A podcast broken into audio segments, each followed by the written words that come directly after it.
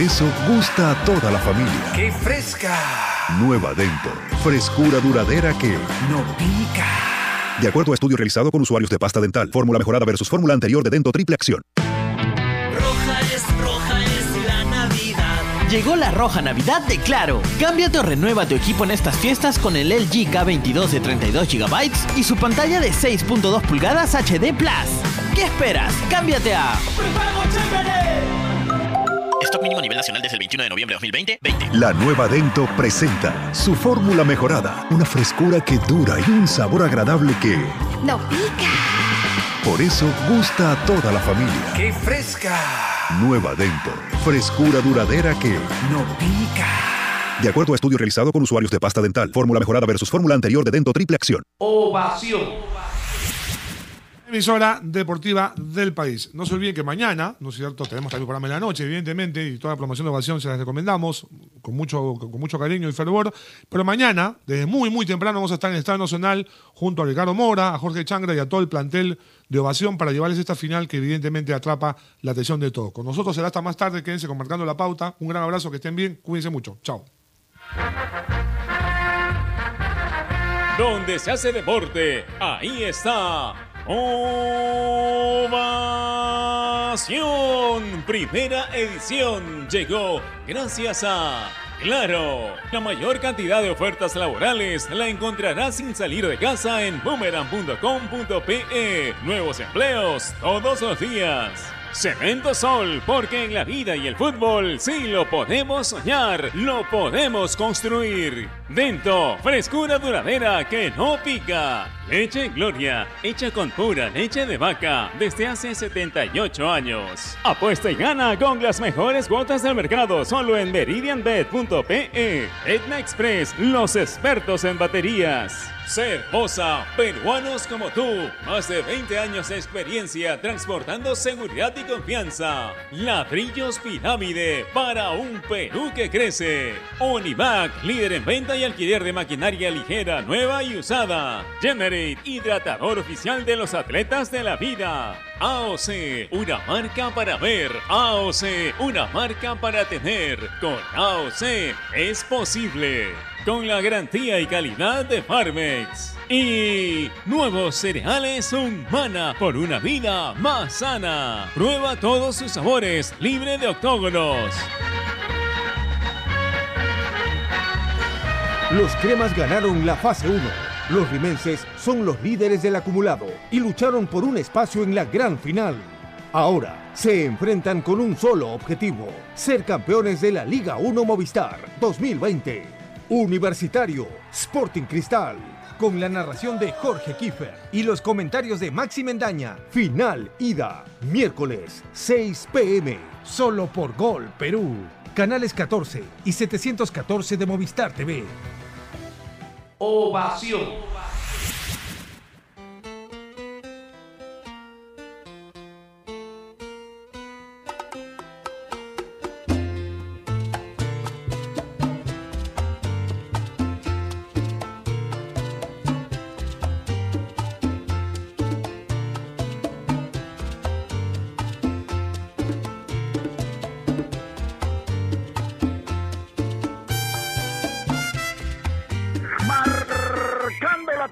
Llega gracias a AOC. ¿Vas a comprar un televisor Smart? Con AOC es posible. ¿Qué tal? ¿Cómo les va?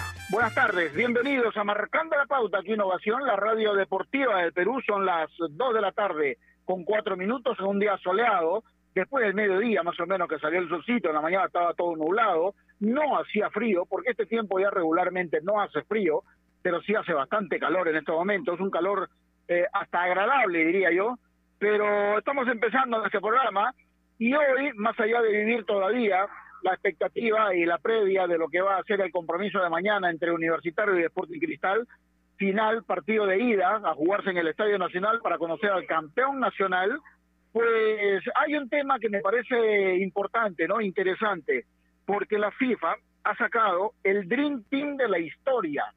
¿Ah? es un es un once donde están aparentemente, y digo aparentemente porque hay para todos los gustos, los mejores jugadores de la historia. y esta es una formación 3-4-3, con un sistema 3-4-3. Los románticos, aquellos que quieran discutir, pueden opinar, pueden estar de acuerdo, pueden eh, polemizar, pueden discrepar, no hay ningún problema. Pero en este 11, en este 11, por ejemplo, están como arquero el ruso Lev Yashin, como defensores, con tres atrás, el brasileño Cafú, está eh, el alemán Frank Beckenbauer y el italiano Paolo Maldini. En la media cancha, como cabeza de área, diría yo, el español Xavi, no, junto a ellos el alemán Lothar Mateos, el argentino Diego Armando Maradona, el brasileño Edson Arantes, Don Nacimiento Pelé, y este trío adelante, ¿no? Dios mío. Lionel Messi, el argentino, el brasileño Ronaldo y el portugués Cristiano Ronaldo. ¿Ah? ¿Qué les parece? Impresionante este once. Por supuesto que ahí hay muchos, pero muchos nombres que podrían entrar y repito, ya es cuestión de gustos, ¿no? De lo que cada uno siente al ver un partido de fútbol y de acuerdo también a lo que vio y por supuesto eh, viendo qué es lo que mejor puede acomodarse según su idea de fútbol. Entonces esto nos da a pensar en el siguiente tema, a diferenciarlos, leyendas, cracks y grandes jugadores. ¿Qué hace crack a un jugador y por qué se ha popularizado esta expresión para denominar a muchos futbolistas. Y yo digo que para llegar realmente, para denominar a alguien como un crack del fútbol, hay que hablar de un superdotado, ¿no? Hay que hablar de un Maradona, de un Messi, de un Pelé, de un Cristiano Ronaldo, ¿no? De los grandes figuras que ha tenido el fútbol, para decir, este futbolista es un crack. Cualquiera no llega a tener esa denominación. Hay muchos, pero muchos buenos jugadores. Y hay de los normalitos también, ¿no? Digamos que cumplen el requisito de jugar al fútbol profesional en un equipo de fútbol.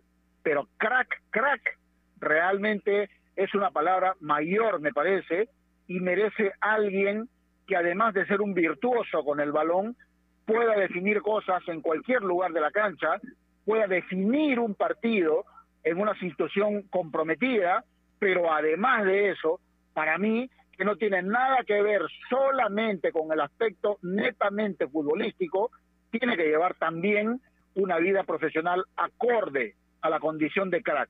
Es lo que pienso, es lo que creo. Así que, a ver qué piensa mi, mi, compañero. Giancarlo Granda, a quien ya saludo. ¿Cómo está Giancarlo? Buenas tardes. ¿Cómo le va Gerardo? Buenas tardes para ti y para toda la gente que nos escucha a través de Marcando la Pauta primero, eh, felicitar a, la producción comandada por el señor Renatito Olivera, que nos escucha, ¿no? Porque nosotros la semana pasada tuvimos esta conversación sobre el tema de los cracks y recuerdo que yo incluso puse en la mesa que para mí Paolo Guerrero era un buen delantero, pero que no era crack. Apoyado por la elección algo de eso, ¿eh? ideal. ¿Qué? Sí, te, te decía, recuerdo que hablamos algo de eso. Claro, entonces la producción apoyándose en esto, obviamente, y por supuesto en la elección de los 140 mejores jugadores de la historia para el programa, el programa de hoy, ¿no? Ahora, coincido, creo que hay buenos futbolistas, hay cracks y hay leyendas. Leyendas muy pocas. Buenos futbolistas, eh, muchos. Y cracks, algunos que otros. Si a mí me pregunta, una leyenda, Maradona. Si me pregunta, un crack, le digo el, a ver, Cristiano Ronaldo, crack. Y si me preguntan buenos futbolistas, hay muchísimos. A mí, en esta elección del once ideal, me cuesta un poquito, ¿por qué? Porque hay nombres que no vi jugar. Me hablan muy bien de Beckenbauer, me hablan muy bien de Yashin, pero claro, no los vi jugar, entonces me cuesta opinar. Sin embargo, sí coincido con la mayoría de los nombres, porque a muchos de ellos los vi, y para mí, por ejemplo, el gordo Ronaldo no puede faltar. Tremendo delantero, de los mejores que vi. Y para mí es un fenómeno, ¿no? Un crack, mega crack, estrella, leyenda, llámalo como quiera, pero el gordo es terrible delantero, ¿no? Pero bueno, a lo largo del programa vamos a ir hablando y vamos a poder conversar con uno que fue crack. Y creo que nos va a ayudar. Pregunto, pregunto, Giancarlo. Dijiste de Diego Maradona que era una leyenda. ¿Maradona fue crack? Sí, claro. O sea, la leyenda está por encima del crack. Ah, ok, perfecto. Siempre es bueno aclarar, siempre es bueno aclarar, ¿no es cierto? Pero más allá de no haber visto a varias de estas figuras, y me refiero específicamente a tu caso, eh, yo, por ejemplo, eh, solamente vi por películas a Lev Yashin, ¿no? Un grandísimo arquero, ruso él, pero yo creo que hay, hay arqueros que podrían estar a la par de él. Por ejemplo, el argentino Waldo Fiol, para mí siempre me pareció un espectacular arquero. El alemán Manuel Neuer, creo que ha hecho más de un mérito para estar catalogado también así, porque ganó Champions, ganó título del mundo, ¿no? Ganó obviamente torneos locales. Entonces, ¿qué pergaminos más necesitarían para estar en un 11? Por supuesto que es difícil tratar de escoger a 11 jugadores cuando hay miles de miles. Por eso yo hablaba de los gustos de cada uno, ¿no? Pero eso ya es cuestión de, de discutir, de polemizar, de ponerse de acuerdo, de discrepar. Eso es parte del juego. Y eso es lo rico, creo, ¿o no? Sí, sin duda. Y a ver, y yo le voy a agregar algo que quizás va, alguno va a saltar. Pero si yo armo mi once ideal de los jugadores que yo vi, para mí Riquelme no puede faltar, por ejemplo. Pero no Mm. puede. Es una debilidad futbolística, Riquelme. Está bien. Está bien, es cuestión de gusto, como digo yo. Pero, pero es decir, solamente te voy a decir esto por ahora antes de ir a la pausa. Es discutible, nada más. Después ampliamos. Especialmente en tiempos como estos, necesitamos informarnos bien y lamentablemente con la enorme cantidad de información que recibimos hoy en día, a veces nos quedamos con más dudas que otra cosa. Por eso visita enterarse.com y despeja tus dudas de una manera clara, sencilla y didáctica. En enterarse.com encontrarás videos, informes, notas y podcasts sobre los temas de los que todo el mundo habla, pero que muy pocos explican. Así que ya lo sabes, agarra tu teléfono ahora mismo y date una vuelta por enterarse.com y suscríbete también a su canal de YouTube. Enterarse.com. Sabes más, decides mejor. Estamos enmarcando la pauta aquí en Innovación. Ya volvemos. AOC, la marca que te trae un producto de calidad al precio correcto, color, definición y tecnología. Todo lo que buscas está en un televisor AOC, con garantía y servicio técnico a nivel nacional. Con AOC es posible. ¿Es el voto obligatorio la mejor opción? ¿La inmigración ha aumentado la delincuencia? ¿Tenemos al Congreso más impopular? A veces la cantidad de información que recibimos deja más dudas que otra cosa. Nosotros nos dedicamos a resolverla. Entérate de más en enterarse.com. Enterarse. Sabes más, decides mejor. A ver, muchachos, los quiero metidos, concentrados, muy comprometidos con la gente, con el oyente, con nosotros mismos. No quiero que seamos un equipo serio, esos aburridos. Quiero ritmo, quiero disfrutar, quiero show. Salgamos a la cancha a romperla. De lunes a viernes, de 9 a 10, llega Toque y Taco, el show de las mañanas. Y solo por ovación, la emisora deportiva del Perú.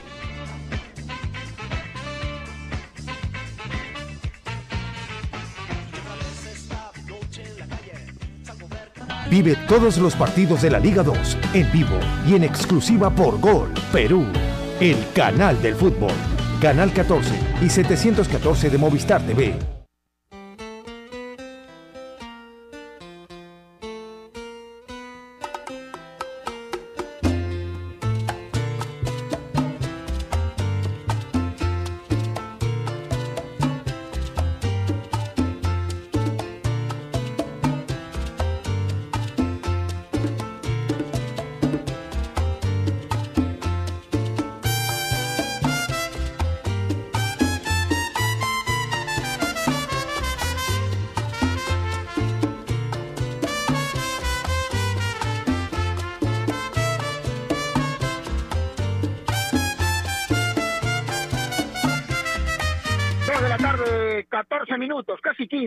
Estamos enmarcando la pauta aquí Innovación, la radio deportiva del Perú.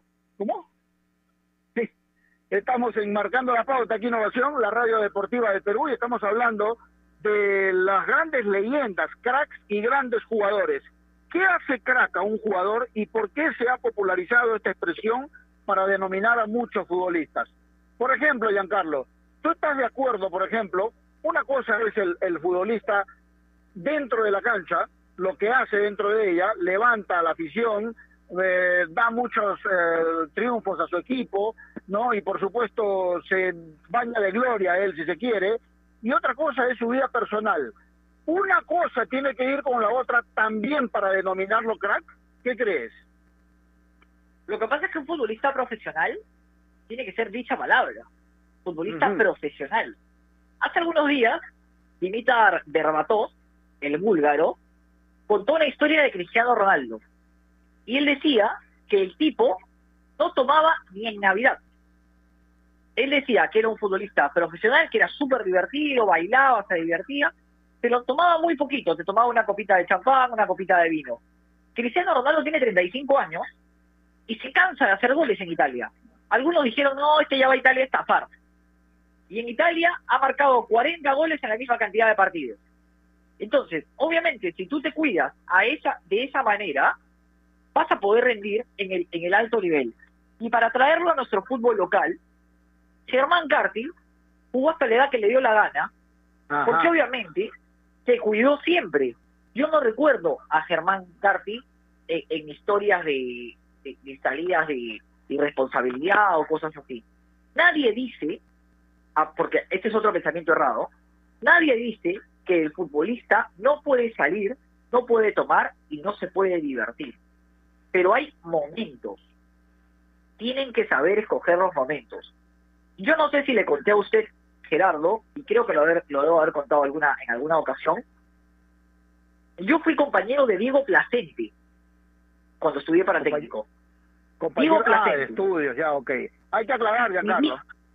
Sí, claro. Y, y Diego Placente, cuando era mi compañero de carpeta, en algún momento dijo, ustedes no saben lo difícil que es ser futbolista. Y yo casi volteo, me miro y, y- y me, te- me tentó a reírme. Y le digo, no voy a desmerecer tu carrera como futbolista, ni, ni, ni, ni desmerecer a los jugadores.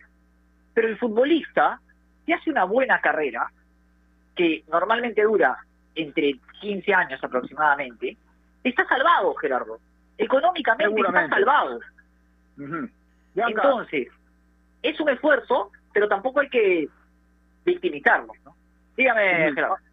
Sí, a ver, creo que hemos, creo que hemos eh, contactado a la persona ideal para poder eh, hablar sobre este tema, porque es un hombre de mundo, ha dirigido en muchos países a la selección peruana, ¿no? Y por supuesto eh, es un apasionado de este tipo de temas también. Profe Miguel Company, ¿cómo está? Placer saludarlo, buenas tardes. Muy buenas tardes, el placer es mío. Muchas gracias por esta llamada y por ponerme en contacto con ustedes y con toda su audiencia. No, por favor, profe, gracias por atendernos. Y yo decía, profe, que hemos escogido el, el tema ideal para poder conversar con usted, porque modestia aparte, yo lo conozco mucho, sé cómo piensa, sé lo apasionado que es, y estoy seguro que va a saber diferenciar, por ejemplo, entre una leyenda, entre un crack y un gran jugador. ¿Hay diferencias entre esas tres denominaciones, profe, no? Sí, por supuesto, hay diferencias.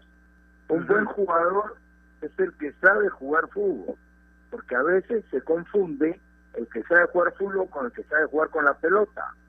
El que sabe jugar fútbol es que sabe jugar en función de equipo. El que sabe qué tiene que hacer cuando tiene la pelota, qué tiene que hacer cuando la tiene el compañero y qué tiene que hacer cuando lo tiene el rival. Ese es el que sabe jugar fútbol. Ahora, un crack es cuando ya a todos sus agregados técnicos y tácticos le agrega la fantasía. Y cuando tiene un técnico que respeta su sentido creativo, entonces ese crack está en una evolución permanente y hace cosas que para la óptica de cualquier buen hombre de fútbol lo va a probar. Ya estamos hablando de casos ya muy elevados, que la historia nos los ha dictado, que algunos, en el caso mío he tenido suerte de ver algunos, como el caso de Pelé en su tiempo, de Maradona en su tiempo, y la actualidad un Messi un Cristiano Ronaldo, ¿no? Santeándome algunos grandes como Di Stefano o Johan Cruyff, ¿no? Me alegro que me hace esta pregunta porque a mí, a mí me hace feliz haber visto a esos jugadores que están dentro de lo que se llama el calificativo de cracks. Profesor Company, ¿qué tal? ¿Cómo le va? Muy buenas tardes. Giancarlo Granda los saluda. Como, como siempre, un placer poder hablar con usted. Lo voy a meter en un pequeño problema. Y, y le voy a pedir dos. Que entre al área como nueve. En la historia del fútbol peruano, ¿hay cracks? ¿Hay futbolistas peruanos que hayan sido cracks? ¿Quiénes son? Sí. Sí, por supuesto, sí. Claro. Yo, de, yo tengo la suerte de haber empezado a ver fútbol en directo desde 1952, cuando yo tenía siete años, y la primera vez que fui al estadio fue cuando se estaba rehaciendo el Estadio Nacional y el campeonato profesional se jugaba entre San Marcos y el Estadio de la U de Odriozola.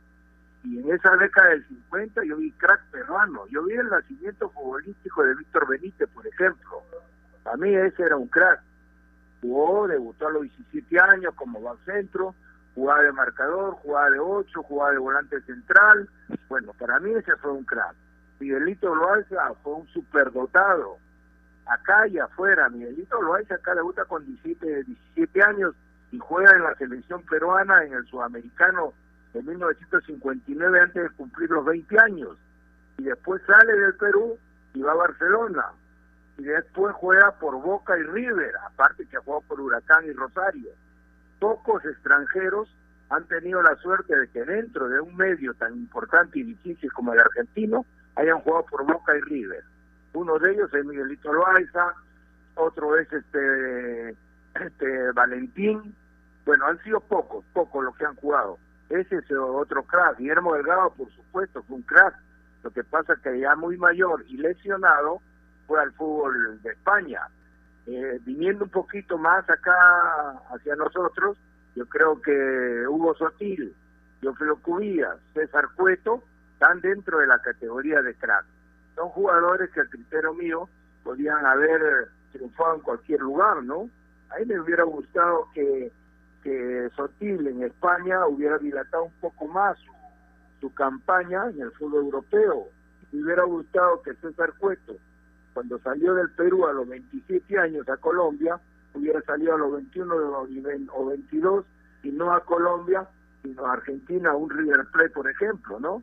Entonces, Perico León, por ejemplo, es el mejor nueve, el más completo que yo he visto en el fútbol peruano. Y pudo haber ido a Santos, pero a petición de Santos, no por ofrecimiento de alianza. Santos tenía, Santos era un espectáculo a nivel mundial, entrenaba 15 días y jugaba todo el año. Partidos oficiales y partidos amistosos, partidos de exhibición, y uno de sus atractivos era la dupla de Coutinho y Pelé cuando se le presentan los problemas de peso a Coutinho siendo muy joven, comienzan a buscar un reemplazante que pudiera ser pareja con Pelé, cuando Pelé ya era un crack era bicampeón del mundo, estoy hablando posterior a 1962. Y acá en Perú había un entrenador en Alianza que ha pedido Mourinho, que recomienda a Perico, y cuando lo dieron a Perico se volvieron locos los del Santos, era la persona ideal pero esas cosas graves que hemos hecho nosotros, en contra de nosotros, Alianza no lo dejó ir a Perico al Santos y perdimos la oportunidad de que un jugador nuestro jugara en un club tan importante y el más importante en esa época en el mundo.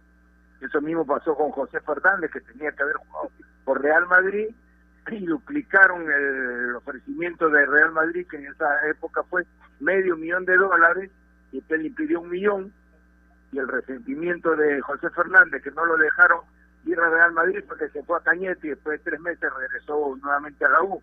Bueno, cracks hemos tenido. Si sigo enumerando, hemos tenido muchos. Lo que ha sucedido en el fútbol peruano que siempre se ha trabajado mal y que la dirigencia a nivel nacional nunca se ha elevado en calidad. Entonces se han hecho eh, se han hecho dificultades del fútbol, un fútbol que tenía que haber sido floreciente. Qué interesante, qué interesante resulta escucharlo, profe. Y yo quiero detenerme en uno de los, eh, quizá en el primer nombre que dio, porque usted le pregunta a uno de los jóvenes actuales, no, incluso periodistas, y, estoy seguro que no van a, no, no, no van a saber responder quién fue eh, Víctor Benítez o quién es Víctor Benítez. pero eh, Víctor Benítez, aparte de jugar en el Milan de Italia, en gran forma, eh, ganó, por ejemplo, una Champions League de esa época. ¿Siente que, por ejemplo, Víctor Benítez ha sido poco valorado por lo que hizo en nuestro país? Eh, bueno, ya ese es un problema nuestro, no solo del fútbol, es un problema nacional. Te cuento algo Ah. muy importante, mira, porque has mencionado que Víctor Benítez fue campeón de la Champions. En ese partido, Víctor Benítez empieza de lateral izquierdo y a los dos minutos el Benfica se pone 1 a 0 con gol de Eusebio.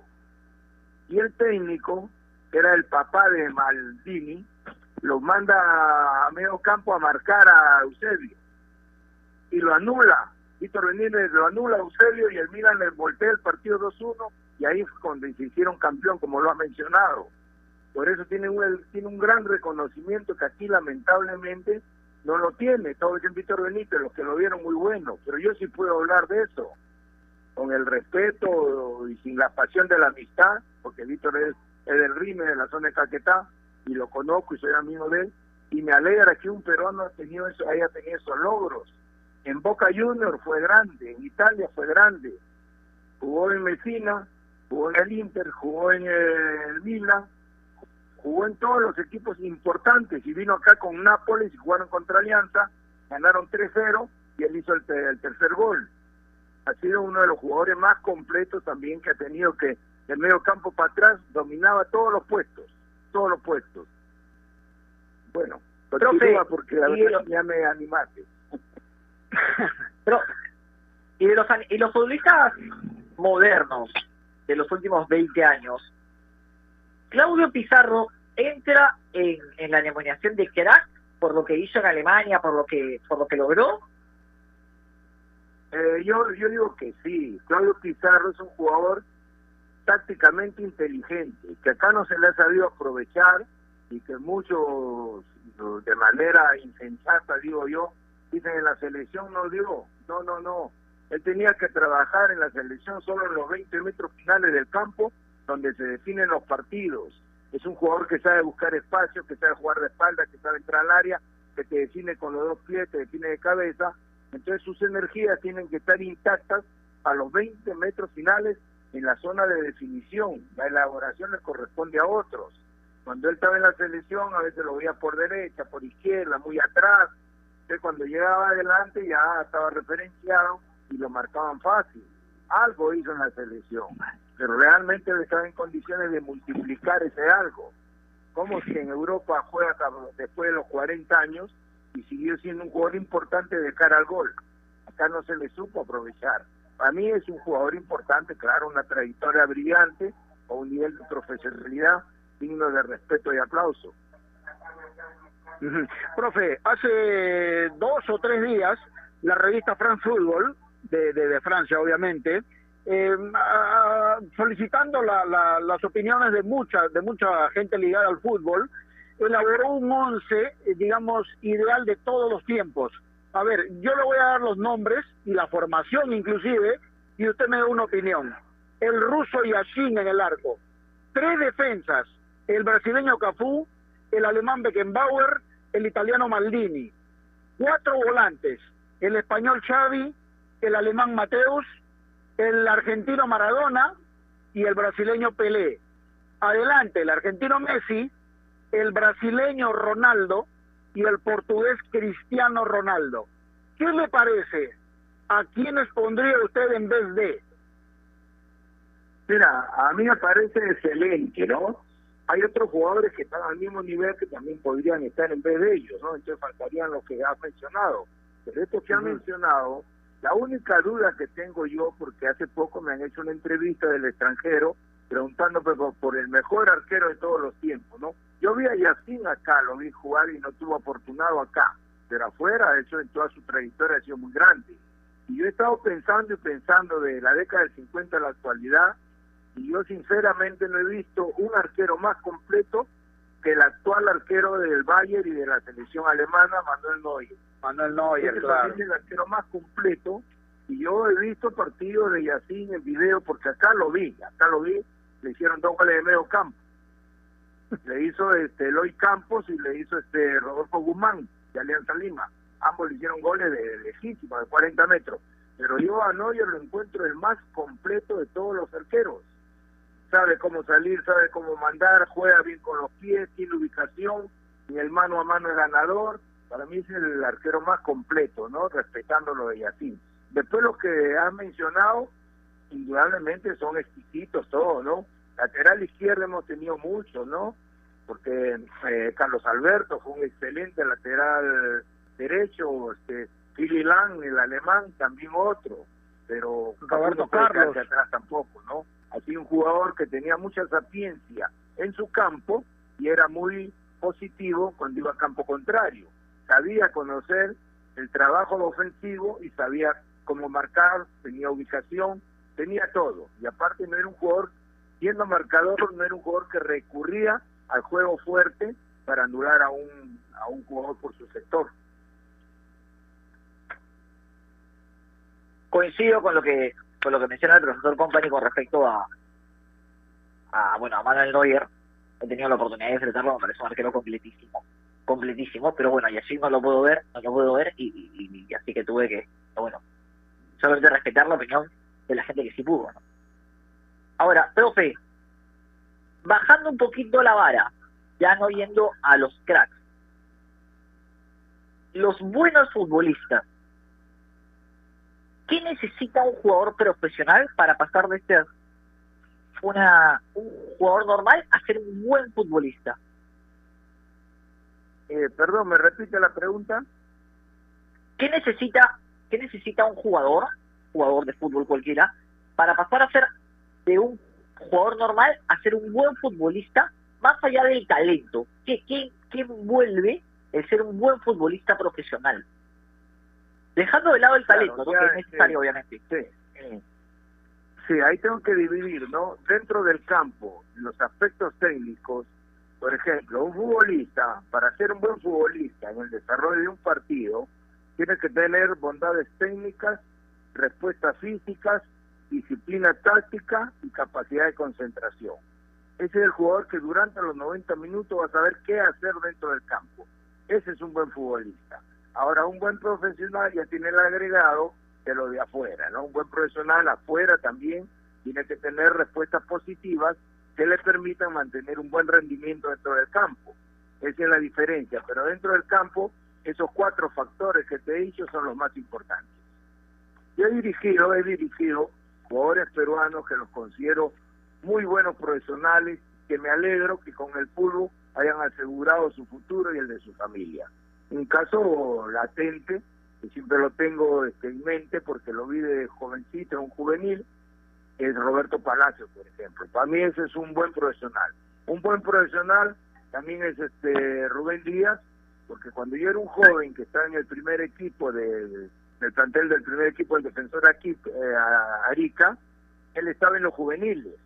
Y era un gordito ahí fuerte, empeñoso, muy valiente, y después se convirtió en un buen futbolista que llegó a jugar dos mundiales, llegó a ser capitán de la selección peruana.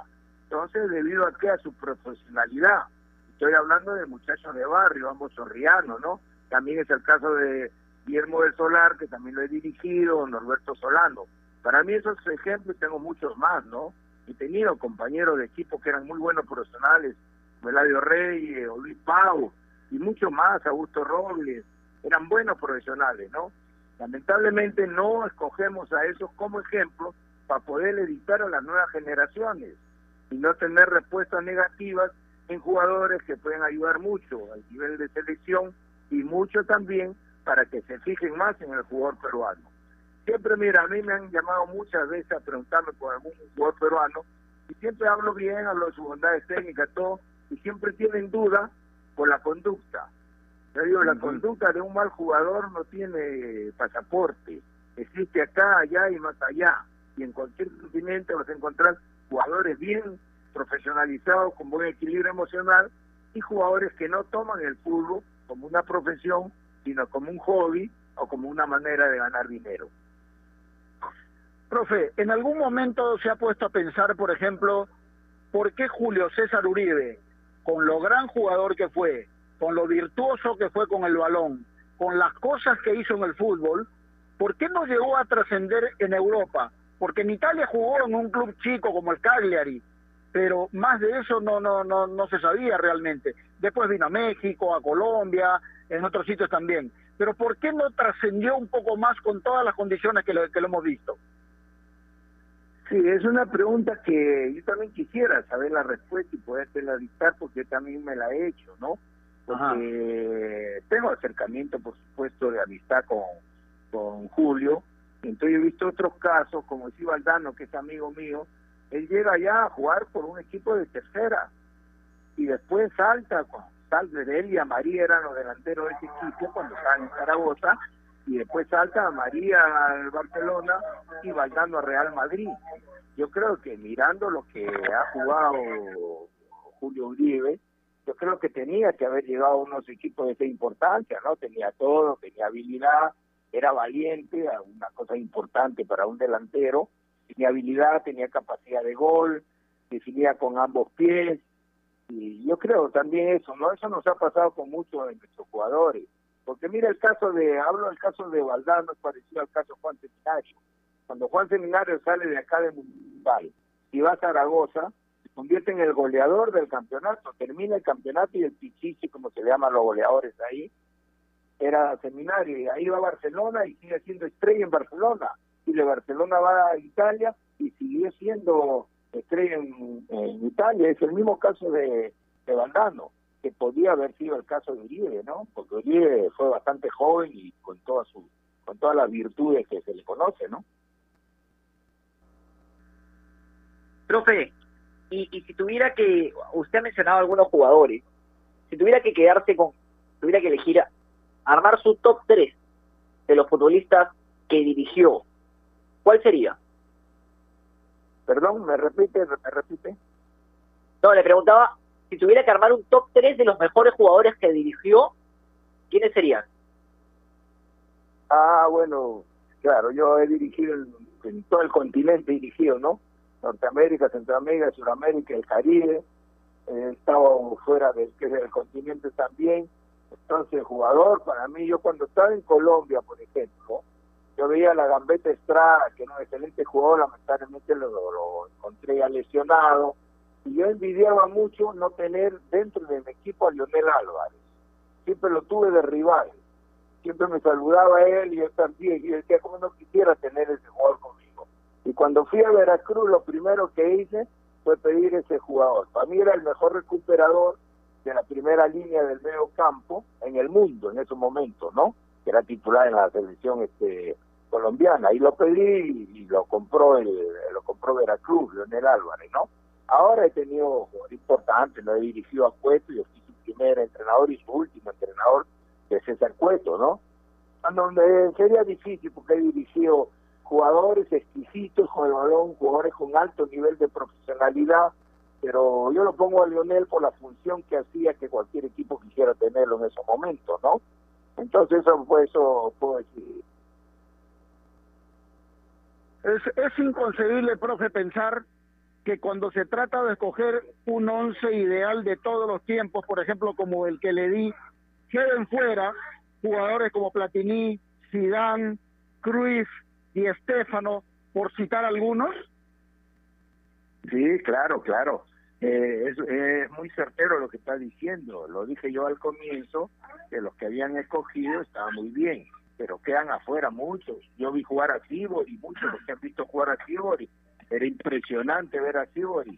Yo vi ese Argentina, que no lo vio Argentina, solo lo vimos los peruanos en 1957, con Macho Angelío y Cibori. Que esa selección no la vio Argentina nunca, ni antes ni después, porque de acá los tres se fueron a, a Italia y el arquero se fue a Real Madrid, los cuatro fueron a Europa. Y eran exquisitos jugadores y yo te digo que es bastante difícil porque me has hablado de Di Stefano, lo vi a Di Stefano acá contra la selección peruana, que le hizo dos goles a Dima Segarra y le ganó a la selección española a la selección peruana 3 a 1. Lo vi jugar a Di Stefano, también un jugador que se adelantó la época, ¿no? Jugaba de nueve y jugaba en todo el campo, ¿no? Entonces es bastante difícil como escoger un once de Perú, también es muy difícil, sobre todo para los que hemos visto fútbol de muchos años atrás Yo cuando hablaba de los jugadores que a mí me habían gustado, me decían, ah, no, pero usted no vio a Juan Quispe cuando hablaba de Guillermo Delgado. Y efectivamente no lo vi, ¿no? Y era el Rima, no lo vi. Y así muchos grandes jugadores en Argentina también. Yo hablaba, decía, yo vivido tres veces en Argentina, decía Sibori, decía, pues que no viste al Carlos Moreno, no lo vi, por supuesto que no lo vi. Es bastante difícil porque las épocas son distintas. El fútbol fue cambiando y se hizo flexible y modificable. Entonces el jugador fue encontrando cada vez más dificultades y se tuvo la obligación de volverse más habilidoso, que es el caso de Maradona, que es el caso de Messi, y salvando otros jugadores que no están dentro de ese nivel, pero que también son grandes. Usted acaba de mencionar a Messi, y cuando uno repasa eh, lo que ha ganado Messi con Argentina, solamente encuentra los Juegos Olímpicos. Después a nivel mayor no ganó nada. Ahora, la pregunta es, cuando uno tiene que armar un equipo y tiene un crack en el equipo, en este caso Messi, según su perspectiva, el equipo se tiene que armar para Messi, para que juegue para Messi, o se tiene que armar un equipo en el que Messi es una pieza clave.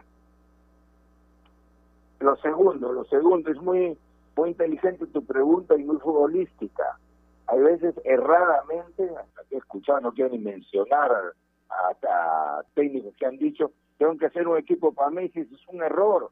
¿Ustedes creen que en el 70 hicieron un equipo para Pelé? Pelé fue una pieza importante ahí.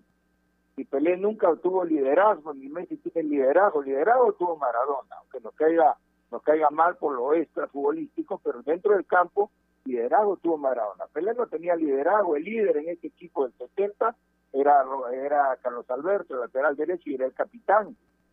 Entonces hicieron un equipo para ganar, para que respondiera a nivel de conjunto, no en relación con, con Pelé. Lo mismo sucedió en el 58. Pelé no empieza de titular.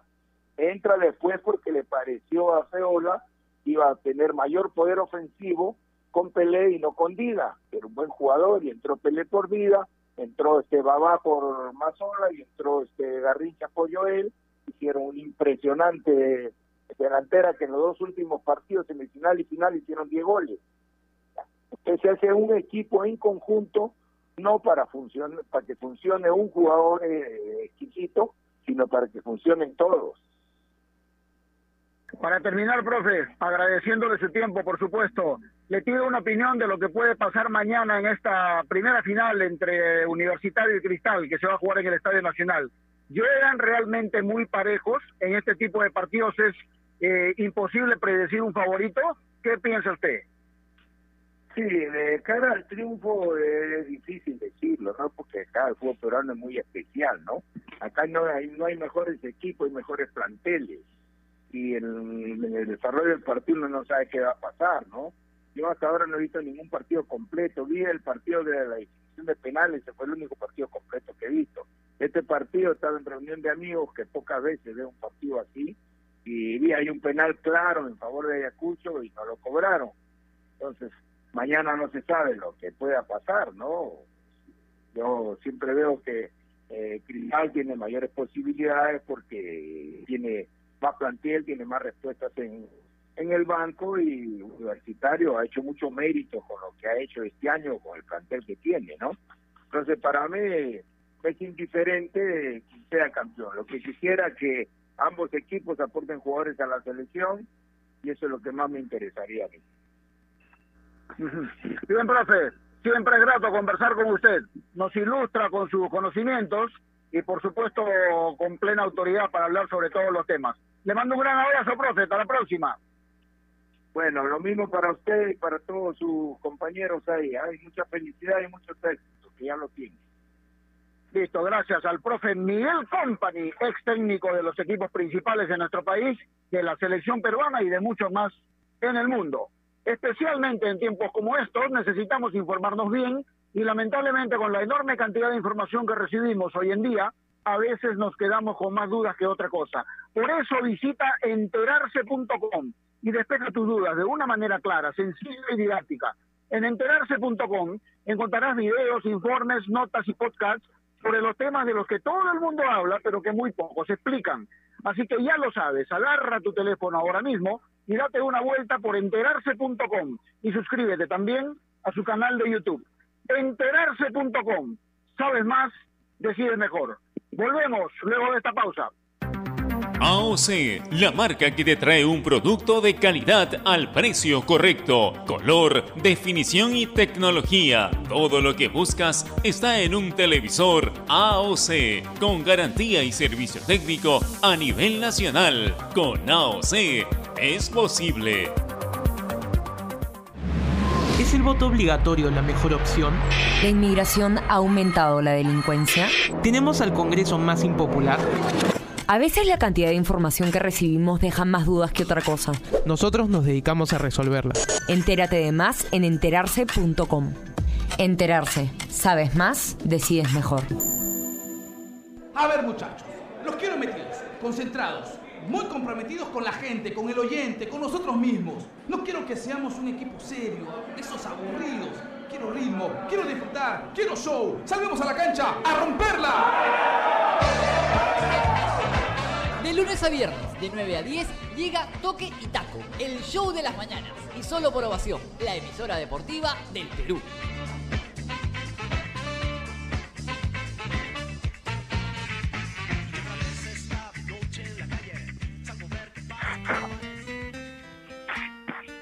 Dos de la tarde, 48 minutos, y ahora es el momento de comunicarnos con Ramón Mifflin ¿ah? para conversar sobre este tema, sobre las leyendas, sobre los cracks y sobre los grandes jugadores.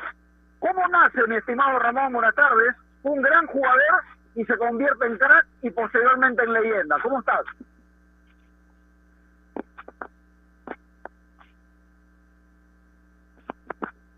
A ver, ¿estamos con Ramón? A ver. Ramón, ¿cómo estás? Buenas tardes, te escuchamos.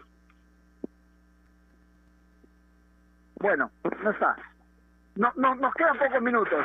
Eh, Giancarlo, eh, quiero retomar un poquito lo que me dijiste en el, en el primer bloque inclusive. Si trataras de armar una volante, te voy a pedir una volante nada más, con los futbolistas que viste en el sistema que tú creas conveniente, porque además de periodista, eres técnico, ¿a quiénes pondrías? ¿Línea de tres, línea de cuatro, no sé? Solo la volante.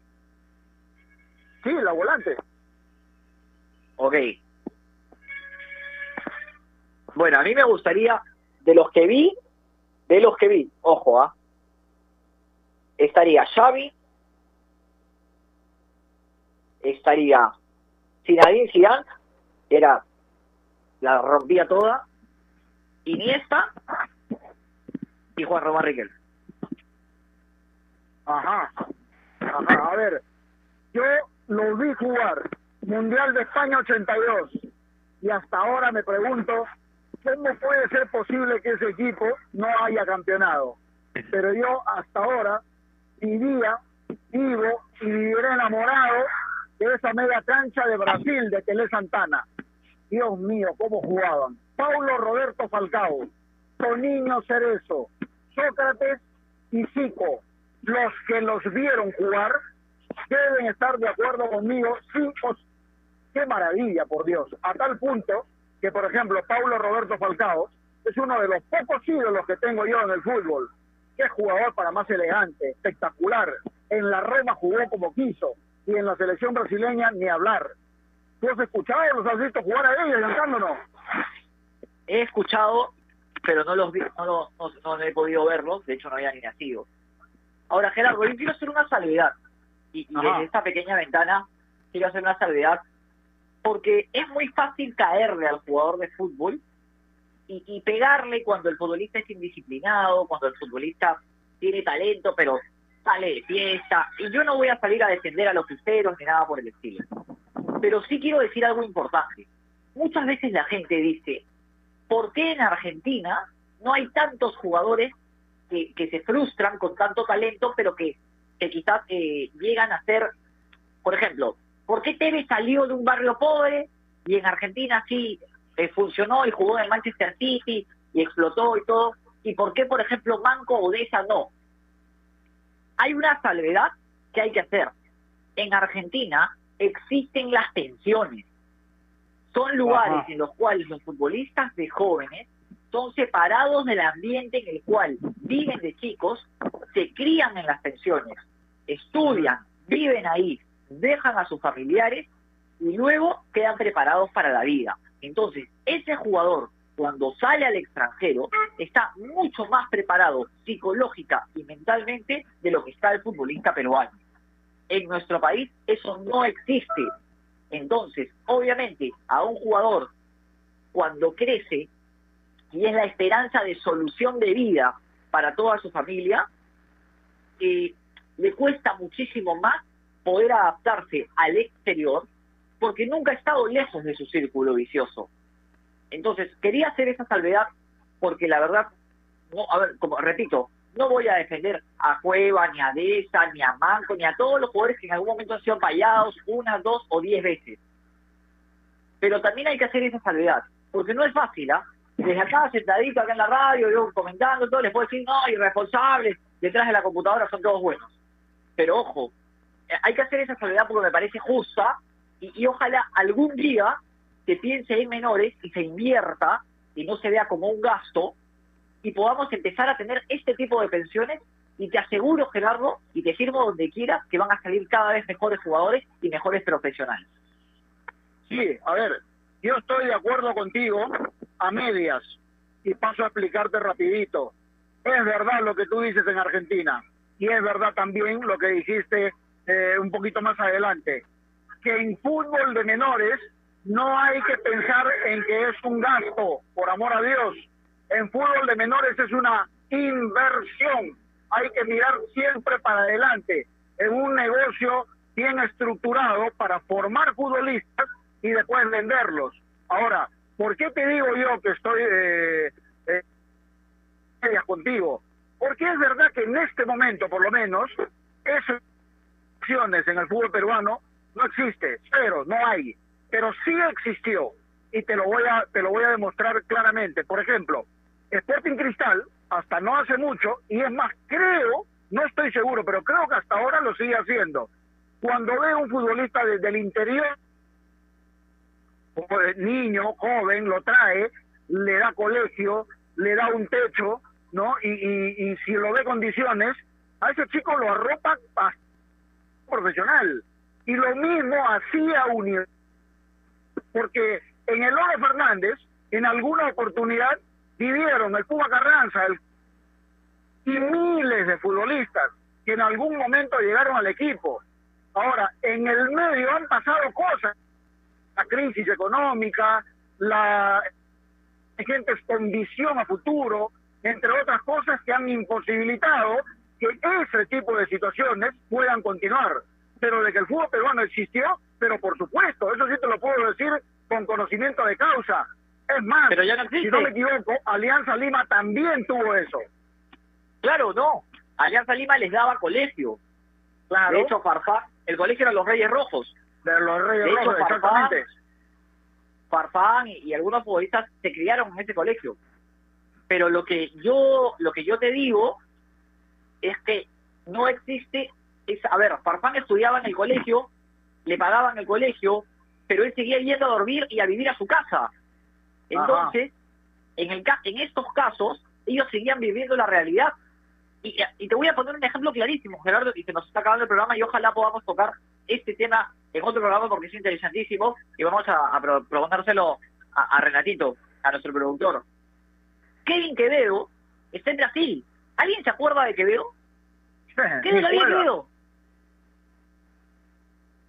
Y, Sí, y Quevedo, lamentablemente ni juega. Y es una lástima porque era un valor con mucha proyección. Hoy está perdido. está perdido porque lamentablemente el papá de Quevedo veía el fútbol al revés y él cre- y muchas veces Gerardo la mejor propuesta económica no es la mejor decisión futbolística para tus hijos. Y eso hay que entenderlo que fue algo ya de Brasil y nadie se acuerda de Quevedo. Y quizás mañana pueda venir a jugar en la Vallejo, en Manuche, en Alianza, en la U, en el equipo que quiera, pero desperdició un año y medio de su carrera porque simplemente le ofrecieron una buena cantidad económica con la cual la familia se desesperó. Y eso tiene que ver con el pensamiento de que mi hijo me va a salvar la vida, y los entiendo. pero lamentablemente no hay una educación, porque a los padres también hay que educarlos para que entiendan que los hijos no son la salvación económica y si lo van a hacer, tienen que cumplir pasos, tienen que, tienen que cumplir, eh, quemar etapas. Porque si no va a pasar esto, nos vamos a olvidar de los futbolistas y van a quedar perdidos, como le ha pasado a él le ha pasado a miles de jugadores que deambularon por todos lados y ahora juegan en segunda o, o quizás ya ni juegan. Entonces, ese es un tema importante, se nos acaba el programa, pero vamos a, a- a tocarlo seguramente en un próximo programa porque la verdad el tema es riquísimo, ¿no? Sí, es cierto, pero en, en el caso de Quevedo, simplemente debo decir que me extraña mucho porque el papá, Willy Quevedo, fue futbolista profesional y sabía bien cómo es la realidad del fútbol profesional. Simplemente lo voy a dejar ahí. Gracias, Giancarlo. Nos encontramos mañana nuevamente. Un abrazo, Gerardo. Listo, y a ustedes principalmente, amigos oyentes, por su gentil sintonía. Y recuerden que marcando la pauta llegó gracias a AOC. ¿Vas a comprar un televisor Smart? Con AOC es posible. Gracias, Carlitos Finchi. Hasta mañana. Chau.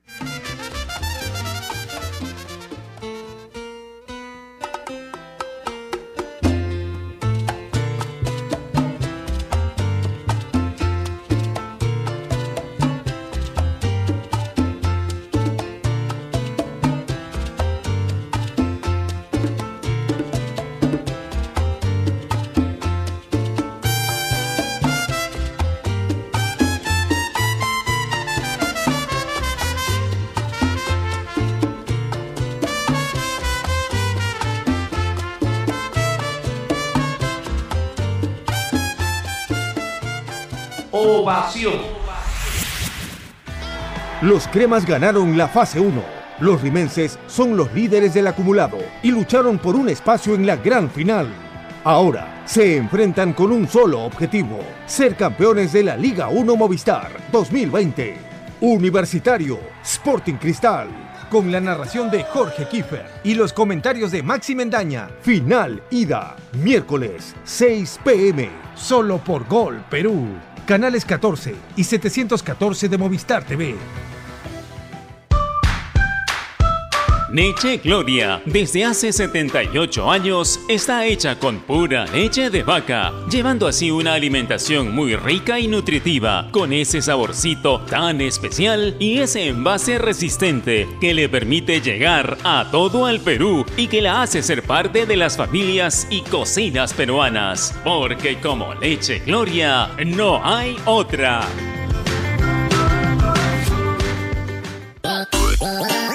¿Estás en busca de trabajo y no sabes cómo encontrarlo? Ahora es más sencillo gracias a www.boomerang.com. Con unos simples pasos encuentra el trabajo que necesitas. Solo debes seleccionar el área que te interesa y tendrás diferentes ofertas esperando por ti. Recuerda seguir estos tres pasos. Regístrate, postula y encuentra nuevos empleos todos los días. Boomerang.com con U y sin G.